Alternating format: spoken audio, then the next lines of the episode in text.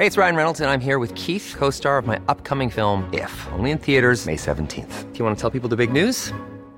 All right, I'll do it. Sign up now and you'll get unlimited for $15 a month in six months of Paramount Plus Essential Plan on us. Mintmobile.com slash switch. Upfront payment of $45 equivalent to $15 per month. Unlimited over 40 gigabytes per month. Face lower speeds. Videos at 480p. Active Mint customers by 531.24 get six months of Paramount Plus Essential Plan. Auto renews after six months. Offer ends May 31st, 2024. Separate Paramount Plus registration required. Terms and conditions apply if rated PG.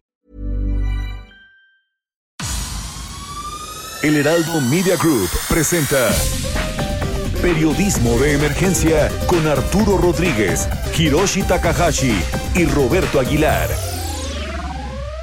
Con las reglas del oficio.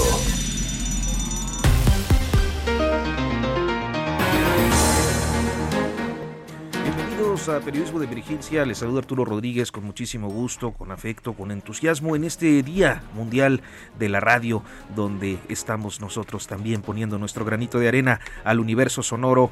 Hiroshi Takahashi, buenos días. Arturo, muy buenos días. ¿Qué tal? Muy buenos días, Arturo, Hiroshi, Mónica. Bienvenidos a edición más Gracias, de días. Periodismo de Emergencia. Iniciamos con próximo pasado, como siempre. Próximo pasado, la noticia que debes saber. La semana quedó marcada por el regreso del presidente Andrés Manuel López Obrador recuperado de su contagio por COVID-19.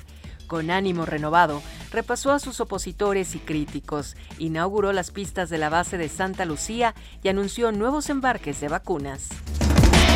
En cuanto a las vacunas, la semana destacó por el anuncio de la llegada de un millón de dosis de AstraZeneca este fin de semana, así como por la autorización para que puedan emplearse en México las vacunas desarrolladas por Cancinovio y Curevac. El semáforo epidemiológico al fin se dio. Solo dos estados de la República, Guerrero y Guanajuato, quedaron en color rojo. En tanto, Chiapas se convirtió en el único estado en verde, mientras Campeche, Baja California, Sonora, Chihuahua, Sinaloa, Durango, Tamaulipas y Tabasco quedaron en color amarillo. El resto de las entidades federativas están en color naranja. El cambio en el semáforo refleja el anuncio dado por el subsecretario Hugo López Gatel el pasado miércoles sobre una disminución en el ritmo de contagio con la mayor parte del país, eh, que al cierre de semana acumuló 172.557 fallecimientos. La iniciativa para regular las redes sociales parece quedar relegada. El presidente López Obrador se deslindó de la propuesta del senador Ricardo Monreal, mientras que este decidió retirar su presentación.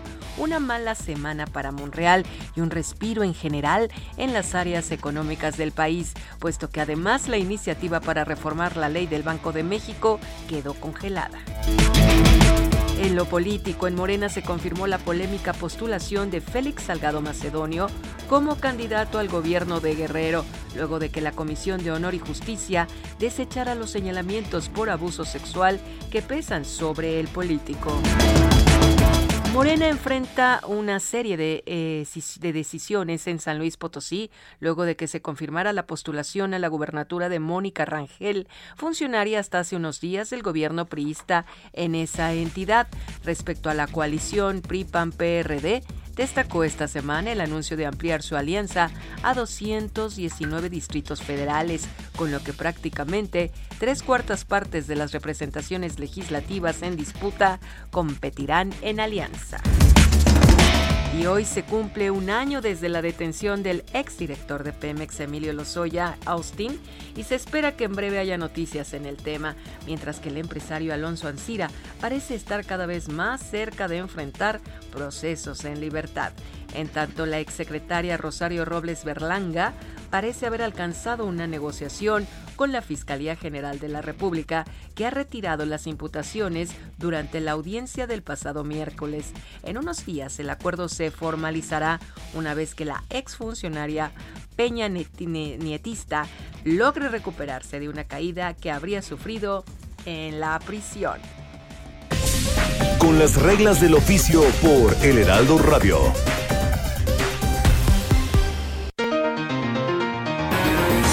Gracias, muchas gracias a Mónica García, Mónica Reyes, perdón, por el próximo pasado. Eh, Hiroshi Takahashi, estamos en temas eh, eh, pues de estos escándalos de corrupción que siguen este, ocupando la agenda pública. Un escándalo importante tiene que ver con Odebrecht, que lo mencionábamos desde hace ya pues años comenzó en Sudamérica un escándalo fuerte que desataron las autoridades estadounidenses alrededor de Odebrecht. En todo Centroamérica, Sudamérica, comenzaron la persecución de líderes políticos, empresarios, cabilderos. Eh, las portadas de los periódicos en el sur de, del continente tenían un día sí y otro también eh, todos los detalles de estas investigaciones de Odebrecht. ¿Y qué sucedía en México? Nada, Arturo tú lo recordarás, Roberto, eh, veíamos los periódicos en México y Odebrecht era un tema que... Caían presidentes, caían secretarios de Estado, magnates eh, involucrados, eh, el caso de Brasil, el caso de, si no me equivoco, Perú, Argentina, tenían, auténticamente era esto... En todos lados, te parabas en, Panamá, los diarios de Panamá, todos, este, cada uno traía su investigación, Colombia, en todos lados se hablaba de Odebrecht y cómo había llegado este conglomerado a, pues eh, corromper a las principales autoridades en, en, los gobiernos para tratar de conseguir contratos y seguir ganando mucho dinero. Esta investigación que publicó Estados Unidos o que hizo, hizo pública Estados Unidos, eh, pues se quedó en eso, solamente en la mención de México, que probablemente algo así como 10.5 millones de dólares se habían utilizado eh, desde Odebrecht para ganar contratos en nuestro país. Y fue todo, Arturo, ¿te acuerdas que nadie, nadie se atrevía a, meterse al tema? Aunque uno de los reporteros que sí estuvo siguiendo el tema y que pues hablaba con Emilio Lozoya Austin eh, constantemente, que seguía el tema de petróleos mexicanos y que sigue siguiéndolo desde hace muchos años es eh, Luis Carriles. Luis Carriles, el director, hoy director de la prensa, el héroe que dice lo que otros callan, eh, y que pues eh, desde hace muchos años ha estado metido en la cobertura de la, la, la industria, ¿no? Luis, buenos días.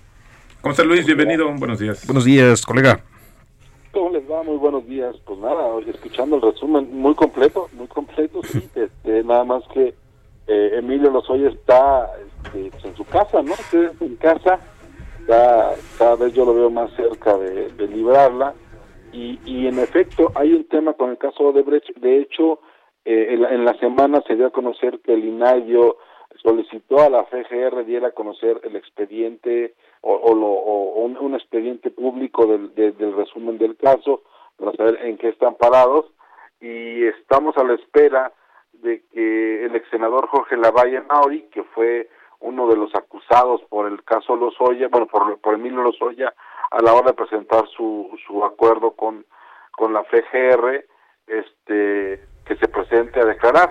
En este momento no sabemos todavía cuáles van a ser las acusaciones que harán contra el ex del PAN, pero bueno, pues ahí están, ahí están este, a la espera de, de que se resuelva este tema. Más allá de eso, Luis, estamos cumpliendo un año de que esto comenzó, ¿no? Y que decían que ya iba a comenzar a ejercerse prácticamente la justicia contra los personajes que estuvieron involucrados, ¿no? Altos personajes, porque pues no han llegado a, alguien grande dentro de todo esto.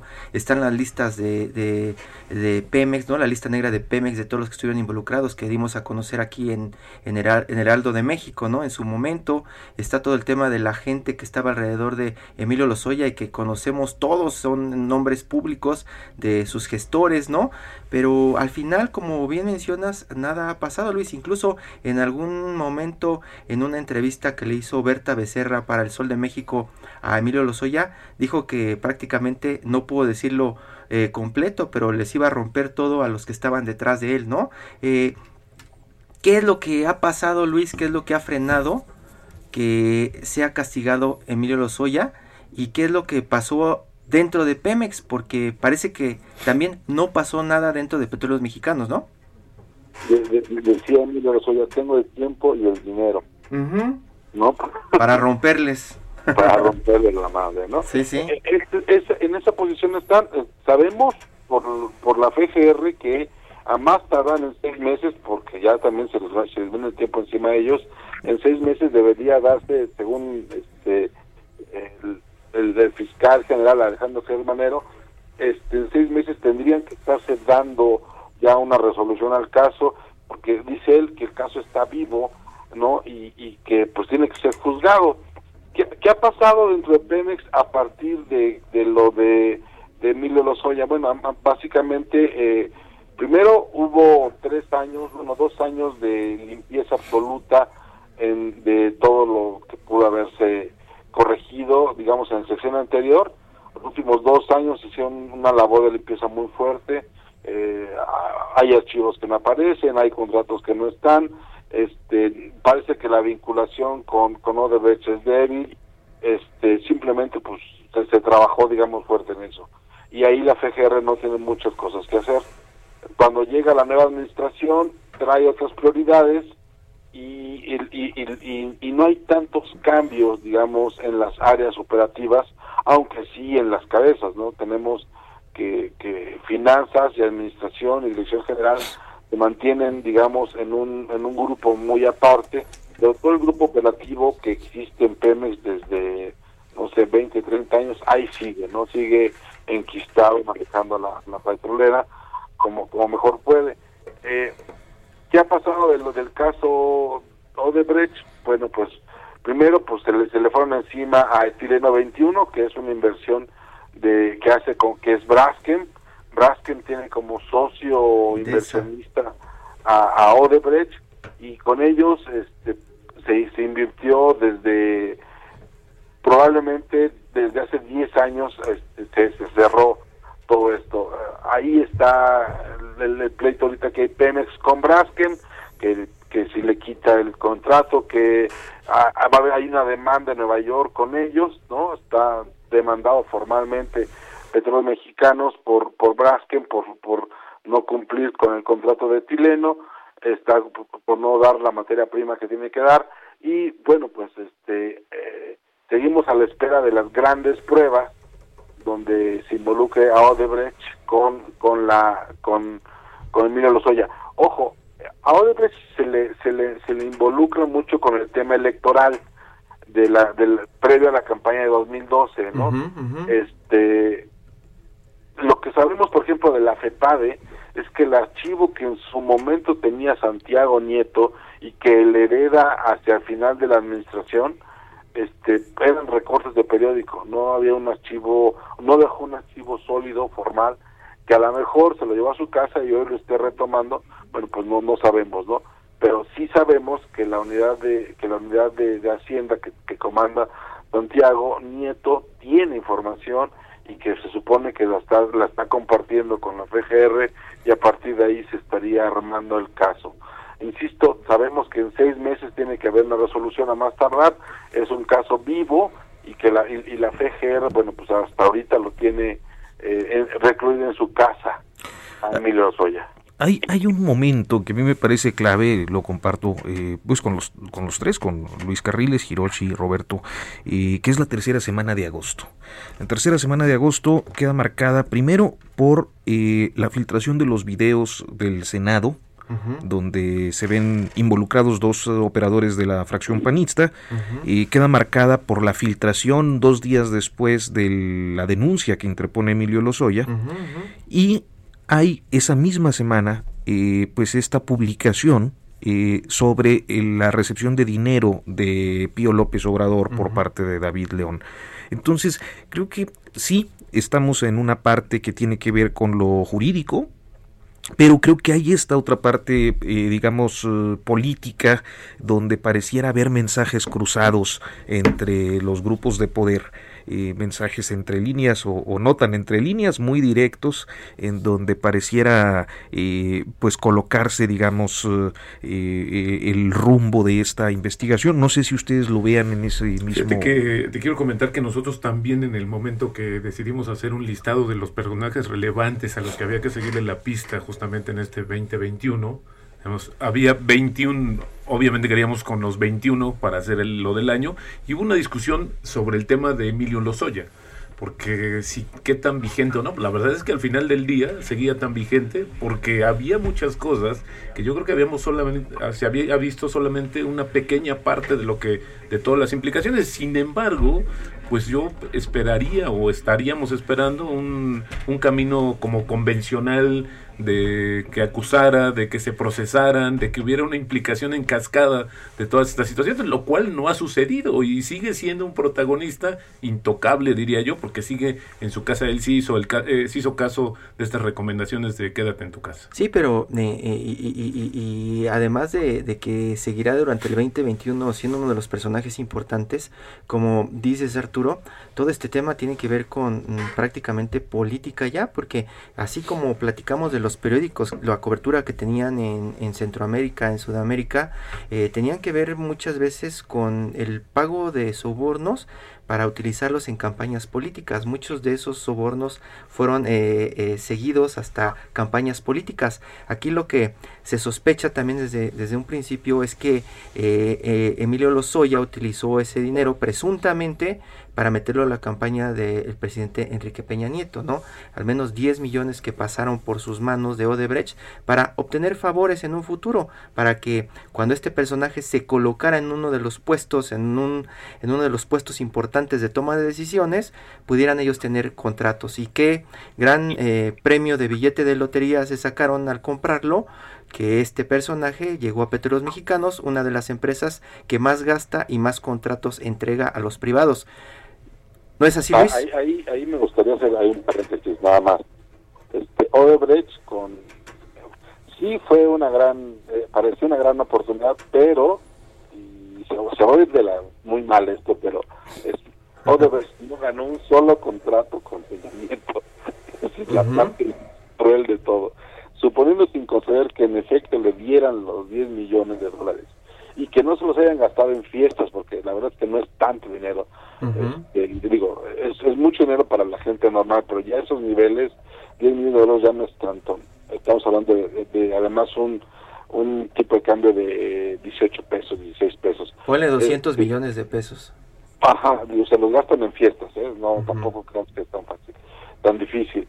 Este, el, tema es que no ganó un solo contrato de vez con Pemex, mientras estuvo Emilio Lozoya ahí. Uno. Y dos, este estuvo, a Emilio Lozoya lo quieren lo quisieron eh, meter al tema de que él era el negociador de la reforma energética y que él, él estuvo repartiendo moches. Eh, Emilio nunca estuvo en la discusión, siempre esa discusión estuvo entre Hacienda de Luis Videgaray y Pedro Joaquín Córdoba en la Secretaría de Energía, eso siempre se mantuvo ahí, ese control siempre se mantuvo de ese lado, este, ni CFE ni Pemex estuvieron metidos en la, en la discusión, porque no les correspondía. Por y por una y por el otro este Pemex se convirtió en el gran eh, empleador no se le dieron cualquier cantidad de plazas a todo el mundo senadores diputados cualquiera que podría ayudar al, a, la aprobación de la reforma le daban chamba al primo al amigo al compadre y demás eso por un lado y por el otro este con el tema de Emilio Soya ya digamos hoy en día lo que sabemos es que se supone que en marzo él debe de comparecer ante un juez federal por las acusaciones que tiene, ¿no? O sea, el caso está vivo y si, y si nos apegamos, digamos que a derecho, en marzo él tiene que estar presentándose ante un juez federal para, para, para, para vistas de, de, de aceptarse o no. Ese es otro tema. Él todavía no está como parte del criterio de oportunidad, no está como está en, un, en una especie de limbo, que le, en una laguna que, que, le, que le inventaron ahí, para que tú seas eh, para que tú seas testigo protegido, para que tú puedas aceptar el criterio de oportunidad que se llama, este necesitas ser culpable primero. Entonces, eh, eh, ahí está la bronca, ¿no?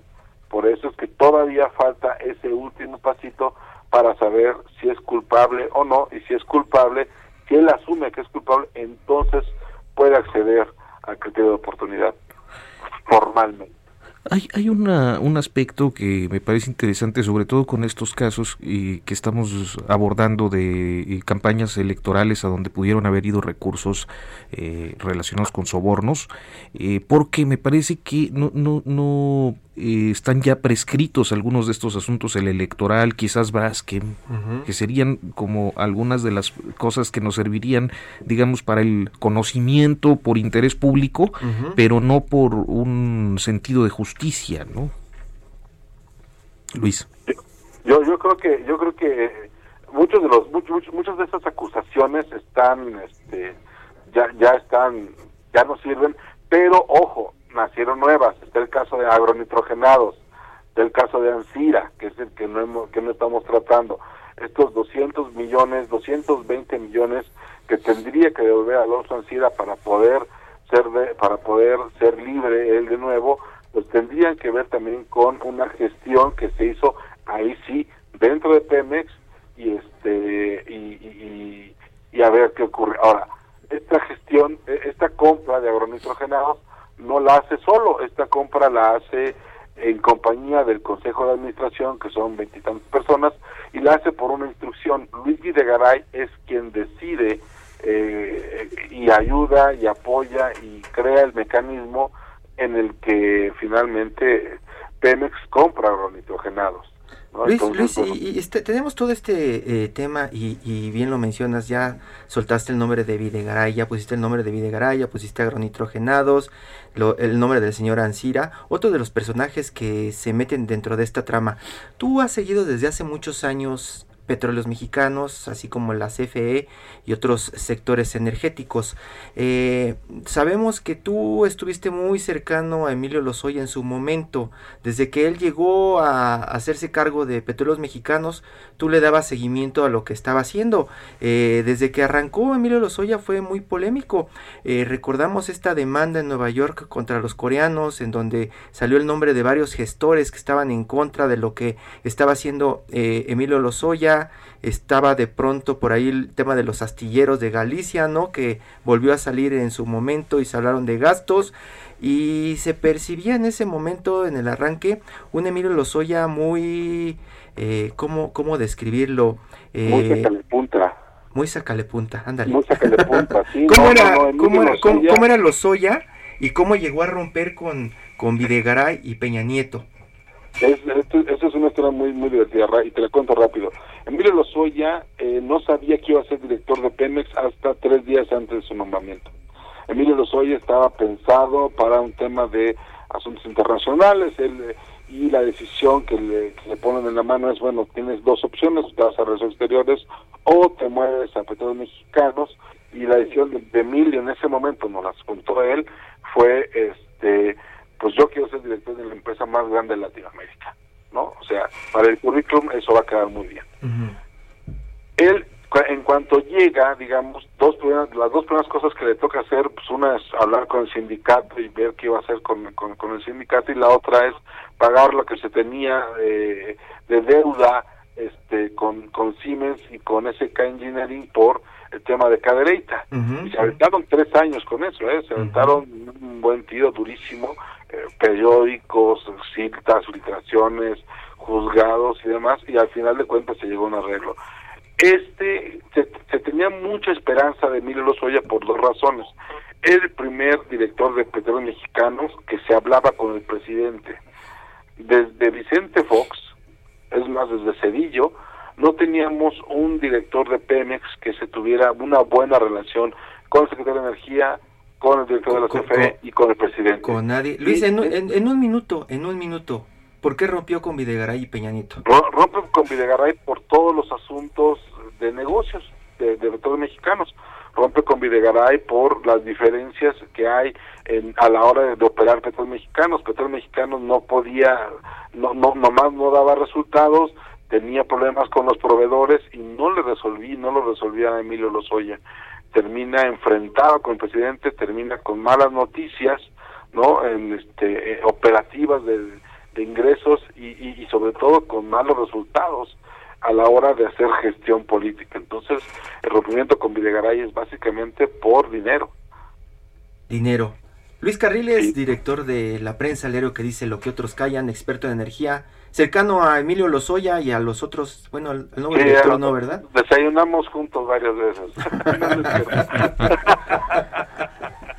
Un abrazo Luis, muchísimas gracias. Buenos días Luis. Gracias. Gracias. Gracias Luis Carriles, director de la prensa y bueno, pues uno de los periodistas que ha dedicado gran parte de su trayectoria justamente al tema energético. Son las 10 con 24 minutos. ¿Qué les parece si hacemos una pausa de una vez? Nos vamos al corte y en unos momentos continuamos en Periodismo de Emergencia.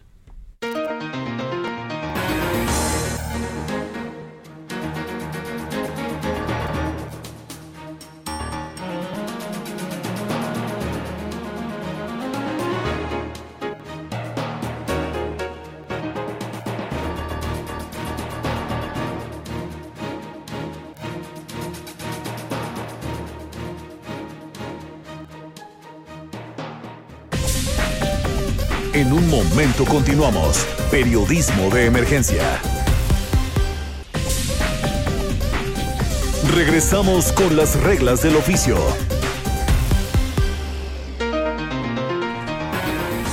Continuamos, continuamos en periodismo de emergencia, son las 10.30 de la mañana de este Día Mundial de la Radio según la UNESCO y a nosotros nos da mucho gusto saludar esta mañana a Carlos Fernández de Lara, editor de tecnología de la revista Expansión.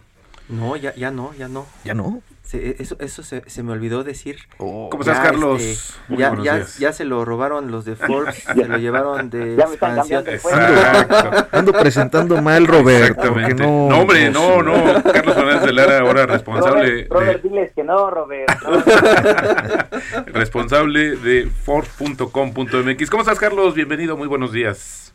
Un saludo a ti y a todo el auditorio. Muchísimas, muchísimas buenos días, Robert, Tiro. Manuel, ¿cómo están? Hola, buenos días, buenos días. Ah, Carlos, eh, esta semana hemos estado platicando y, e incluso ahorita estábamos eh, fuera del aire platicando Arturo, Roberto y yo sobre el tema de Monreal y cómo se aventó y cómo lo interpretan algunos eh, a, a, pues ponerse frente a las empresas de tecnología, en este caso en específico de redes sociales, Twitter, Facebook, y decir que no pueden estarse metiendo con la libertad de expresión y también por ahí empezar a hablar de eh, su competencia con los medios masivos de comunicación. Es un tema que estamos viendo localmente, eh, lo que platicábamos Monreal pues prácticamente ya se escondió, nos ha cancelado cuatro veces la entrevista que hemos tenido en este espacio ya cuando estaba confirmada y pues parece que no quiere hablar del tema porque parece que todo el tiempo se lo están cambiando. Eh, una de las cosas que platicamos es que este pleito no es nuevo muchos eh, gobiernos o reguladores han estado peleando contra Facebook y Twitter y Google en todo el mundo. Eh, danos un poco de contexto de lo que ha sucedido en las últimas semanas, Carlitos, sobre este tema en específico.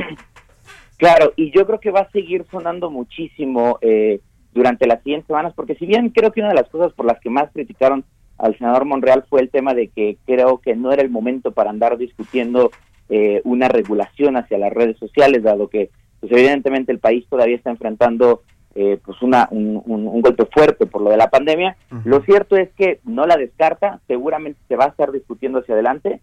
Y como ya bien decías tú, eh, esto no es nada más de, de México. Eh, creo que se acrecentó muchísimo a raíz de que vimos que Twitter y Facebook tomaron decisiones bastante contundentes y fuertes sobre la cancelación de las cuentas de Donald Trump, sobre todo después de la invasión al Capitolio previo a la toma de protesta de Joe Biden.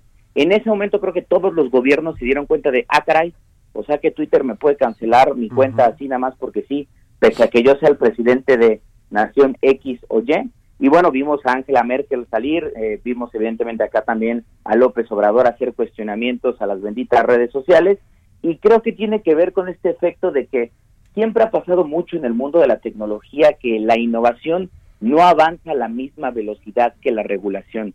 Y yo sí quiero ser muy sincero porque yo creo que ni Facebook ni Twitter son ángeles de la guarda y son empresas completamente, eh, eh, pues ahora sí que libres de cualquier, de cualquier error. Al contrario, creo que se han equivocado muchísimo. Pero lo que sí me queda claro es que, y lo han dicho en varias ocasiones, ellos no están negados necesariamente a la regulación porque jamás se imaginaron, ni Jack Dorsey, ni Mark Zuckerberg, Jack Dorsey cuando creó Twitter y Mark Zuckerberg cuando creó Facebook, yo creo que jamás se imaginaron que eventualmente estas herramientas que empezaron para compartir uno que estabas desayunando y la otra probablemente quienes eran tus amigos de la universidad, se iban a convertir en herramientas masivas de comunicación eh, con los ciudadanos a nivel global. Entonces, Twitter ha sido muy enfático, el mismo Dorsey dice, pues sí, yo entiendo, hoy estamos dialogando con todos los gobiernos para encontrar la manera en la que podemos ser más transparentes, sobre todo cuando tomamos decisiones de cancelación o de limitación de la información que una cuenta presidencial en este caso este podría estar dando. En el caso particular de lo de Monreal, no sé qué piensen ustedes, a mí creo que me parece un poco preocupante que sea el, el IFT, eh, el Instituto Federal de Telecomunicaciones, a quien probablemente propongan como regulador de la libertad de expresión.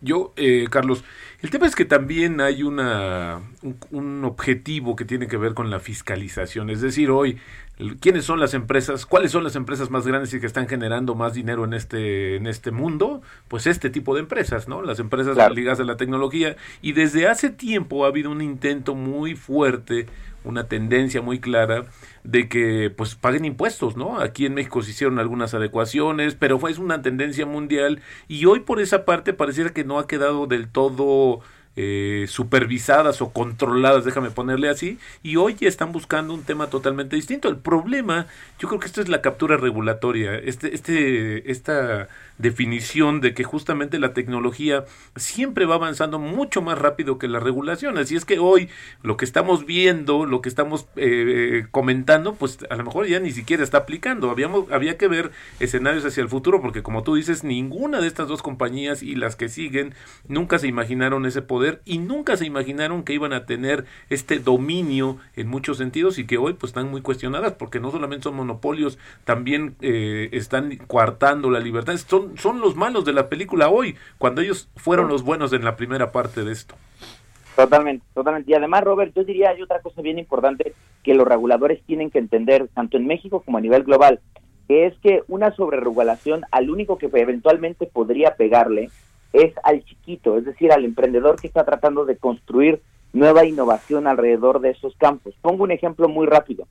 En Europa, todos sabemos que Europa es uno de los países, la Unión Europea es una de las, digamos que de las regiones este, más, más conscientes del tema de la privacidad de datos. Y desde hace un par de años liberaron una nueva, una nueva ley de regulación de protección de datos personales de los usuarios, que además incluso ya tiene un golpe directo a Internet. Bueno, varios expertos han dicho que esa ley es tan complicada de llevar a cabo que las únicas empresas que las pueden cumplir son justamente las empresas por las cuales se creó esa ley que en este caso fue Facebook y Google.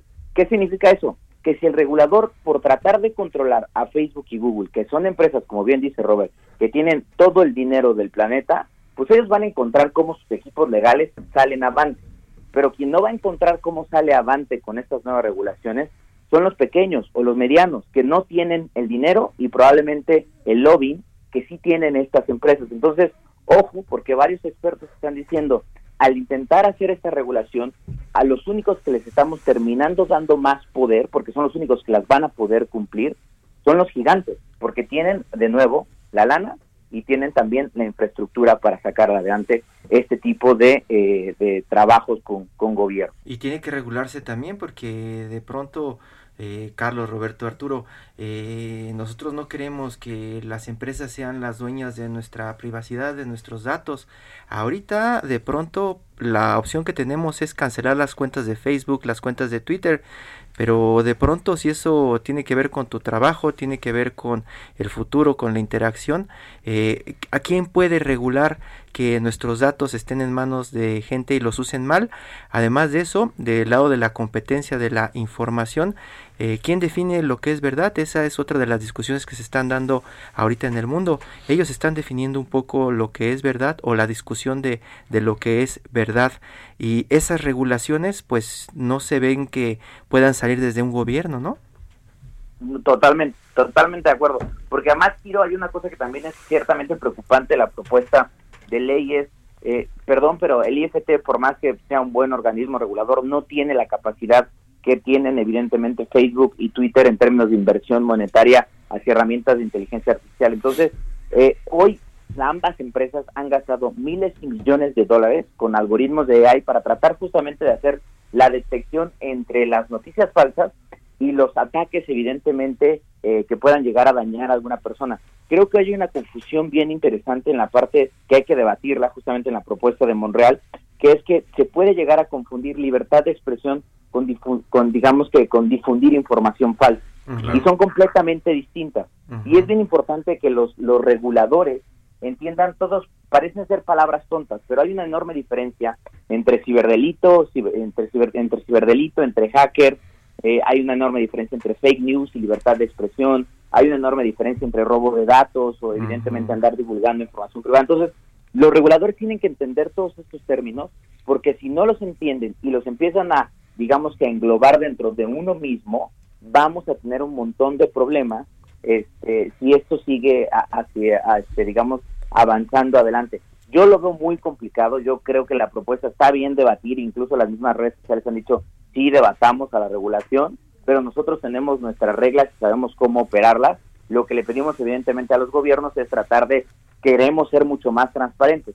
Digo, habrá que ver ese diálogo, a ver cómo se logra, pero pues evidentemente la propuesta que hoy presentó Monreal a mí me parece que pues para debatirla está bien, pero para nada es una es una regulación que de cierta manera propone algo benéfico para el usuario. Al contrario, creo que podría empezar a afectar a emprendedores y a todos nosotros porque pues es el organismo el que determinaría si estás tú violentando la libertad de expresión y te puede cancelar una cuenta este, y tú tendrías que digamos que impugnar ante el organismo y pues la verdad es que en un país en donde tenemos un montón de, problemas durante el proceso de denuncia judicial, veo que pues, meter esto en, digamos que en juego, lo siento mucho más complicado porque y además bien interesante como para que realmente salga adelante. Claro. Carlos Fernández de Lara, eh, editor de force.com.mx. Oye, platícanos en unos minutos este tema de la... Bueno, pues surgió esta historia, yo diría que entre amor, citas,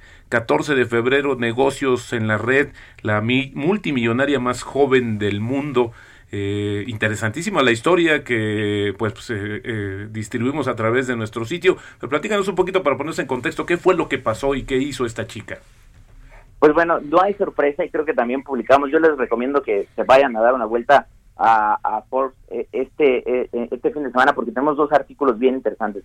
El primero es justamente alrededor de Whitney Wolf Ella posee el 11.6% de las acciones de Bumble y es interesante porque Bumble por fin hizo su salida pública, es decir, su IPO, y bueno, es una empresa que terminó valvada en más de eh, 1.500 este, en más de 1.500 millones de dólares, lo cual obviamente la convierte en la multimillonaria más joven de este planeta por la cantidad de acciones que posee.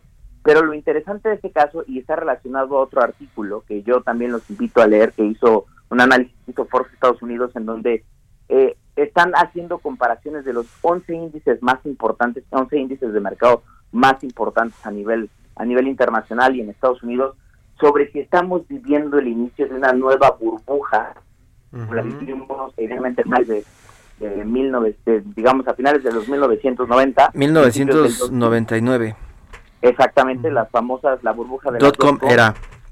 Exactamente, y lo que se ve, lo que muestran todos estos indicadores es que sí, pareciera ser que estamos repitiendo porque vemos evidentemente mercados muy inestables con, con movimientos muy muy drásticos como lo que vimos con fenómenos como el de GameStop, vemos salidas a bolsa Vemos salidas a bolsa que son una locura constantemente, digo, hemos visto la salida a bolsa de Airbnb, ahora vemos la de Bumble y seguramente vienen más por ahí que son salidas que varios inversionistas han dicho por el valor de mercado, esto es una ridiculez de que esté alcanzando este tipo de, valor. Entonces, creo que es interesante, digo, pues por ahí la señorita, la señora Whitney, pues ya, ya entró a la lista de los multimillonarios desde muy jovencilla. Yo no sé qué ustedes, qué estaban haciendo ustedes a sus 31 años, pero seguramente yo no estaba haciendo lo que ella estaba haciendo porque pues yo incluso estaba pensando cuándo llegaba la quincena para poder este cubrir algunos gastos y bueno, pues ella ya, ya no tiene esa preocupación en la mente.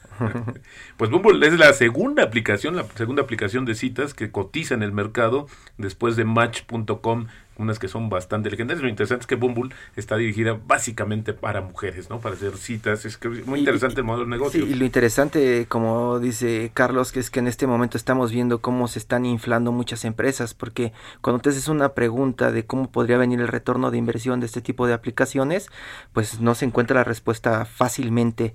Eh, todo este tema, ¿no? ¿no? Que ha desatado desde Robinhood y otras aplicaciones de compra de acciones, pues ha generado, dicen muchos expertos en Estados Unidos, una distorsión ya del mercado, porque con esta burbuja lo que se está esperando es que se desinfle muy pronto y que vengan estos golpes que vivimos a finales de, bueno, arrancando arrancando el 2000, no arrancando el siglo. Y dos cosas de la burbuja, uno tiene que ver con las bajas tasas de interés que pagan los bonos de renta fija que hace que vayas a buscar las acciones y la otra es que mucho estadounidense le metió lana del cheque que recibió de apoyo económico a comprar acciones y por eso se está explicando también esta situación sí, y, de inflar. Y, lo que hemos platicado también de Reddit y todo, todos estos eh, canales, ¿no? Que ya también se empieza a hablar del cibersocialismo, ¿no? Otro de los términos que en algún momento se tendrá que regular, ¿no?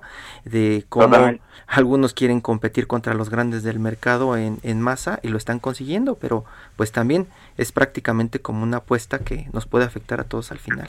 Pues eh, Carlos Fernández de Lara, muchísimas gracias por tomarnos la comunicación y pues seguro será un tema en el que te estaremos consultando con cierta frecuencia en los próximos meses. Gracias Carlos. Sin duda alguna, mí, sin duda alguna estaré aquí pendiente para cualquier cosa que necesitan. Gracias colega. Buenos días. Y bueno pues eh, vamos pues a todo menos fútbol. Todo menos fútbol. Tenemos en la línea telefónica a don Fernando Macotela, que me da mucho gusto saludarlo, director de la Feria Internacional del Libro de la, del Palacio de Minería, Hirochi. Muy buenos días, eh, eh, Fernando. Eh, muchas gracias por tomar la llamada. Hemos estado eh, hablando de libros y de, y de, y de negocios en, en, algunas entregas anteriores. Eh, por ahí eh, nuestro director del Fondo ¿no? de Cultura nos decía que estaban viviendo una muy buena época, ¿no? que no habían tenido ningún problema. Y, y, y, qué es lo que dicen ustedes de la industria del libro en este momento, Fernando? bueno, me da mucho gusto saludarlos. A Arturo, no lo veo desde la última vez que fue a, Minería a presentar su libro, dos años tal vez, o tres, no recuerdo. Dos años. Eh, muy bien acompañado por Alayo Rubio y demás. Eh, nosotros eh, decidimos, pensamos y decidimos que fundamentalmente la feria no se podía detener. Eh, forma parte de la UNAM, la UNAM no se detiene, la UNAM sigue activa en la medida y por los medios que se pueda, ¿no? Entonces había que hacerla. Eh, ya de tomar la decisión a adaptar eh, el, el, el, hecho de que nosotros presentamos siempre entre 1.300 y 1.500 actividades en una feria, bajarlo a 60, ¿verdad? Fue, fue una, una labor un poco dura, eh, pero tuvimos eh, la comprensión de las editoriales, eh, hay pues muchísimas que no, no, no pudieron ser eh, incluidas, eh, fueron fueron muy amables, dijeron no está bien, nosotros entendemos, etcétera, eh, y lo que hicimos fue comprimir el, el eh, programa.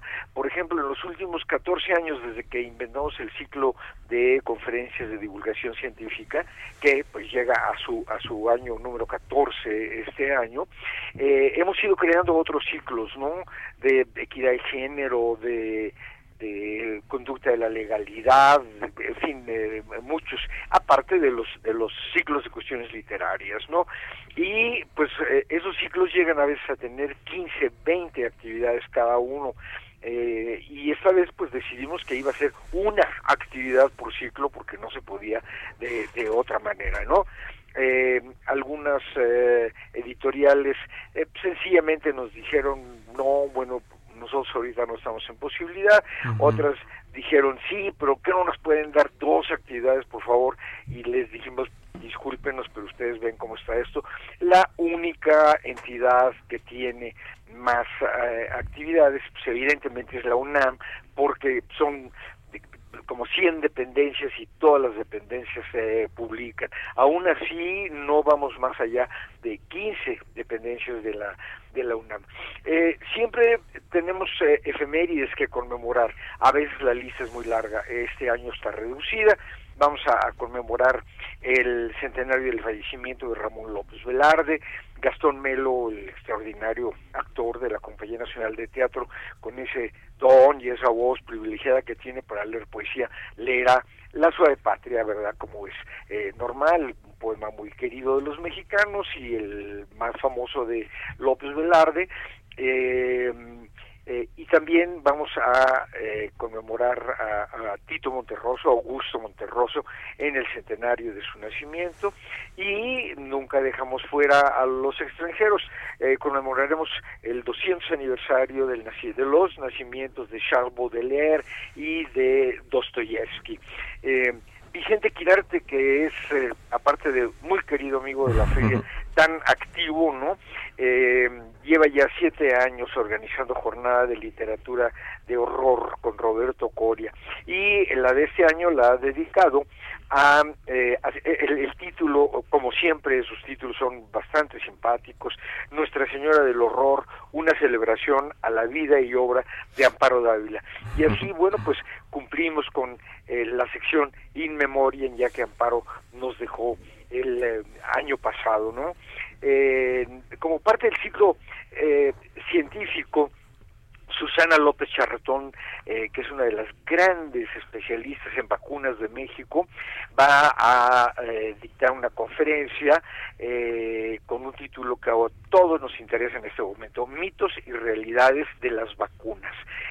El ciclo científico que a veces tiene tantas actividades, pues ahora está reducido ese, pero yo diría que de indudable interés, y es del Instituto de Biotecnología de la UNAM.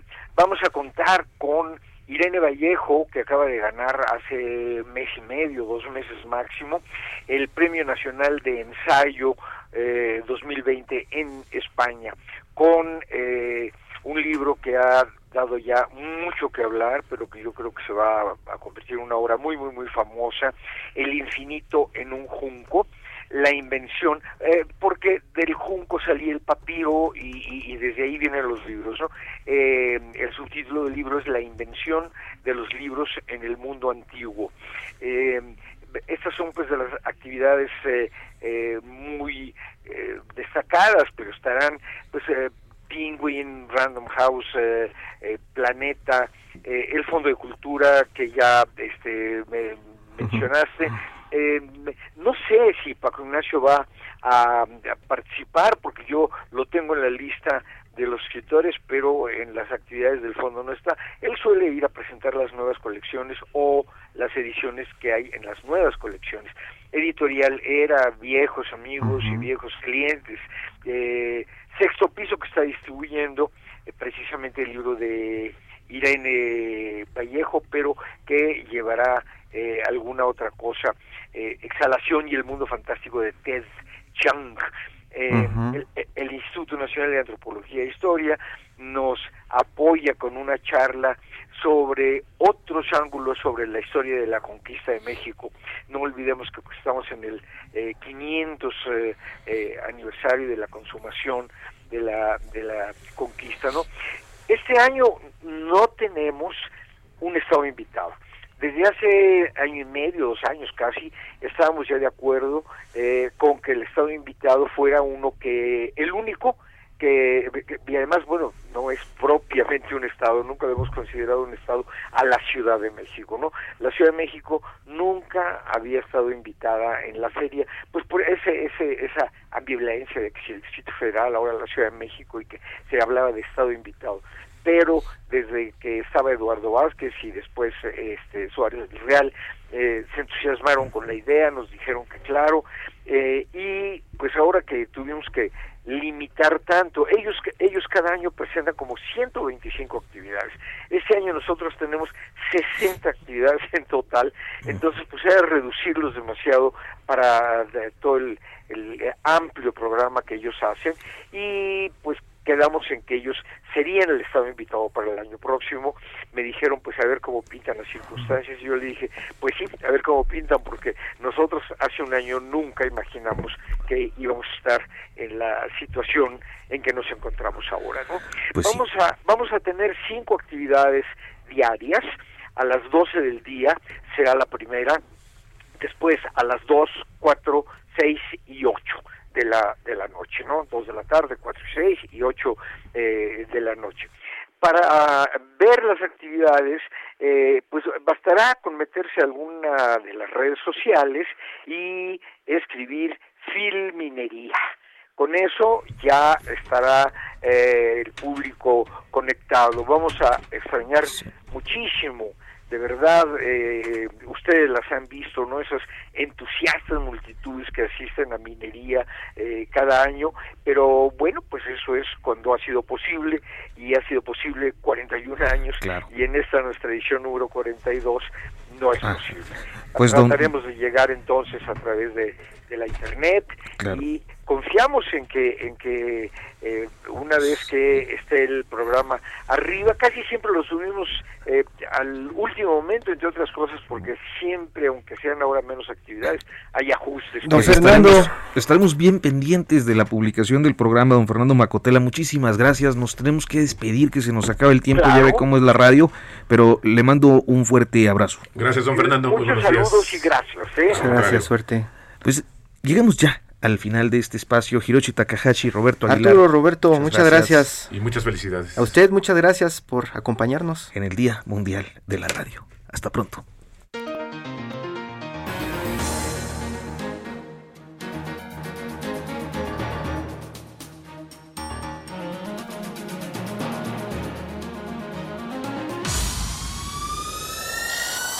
Esto fue Periodismo de Emergencia con las reglas del oficio.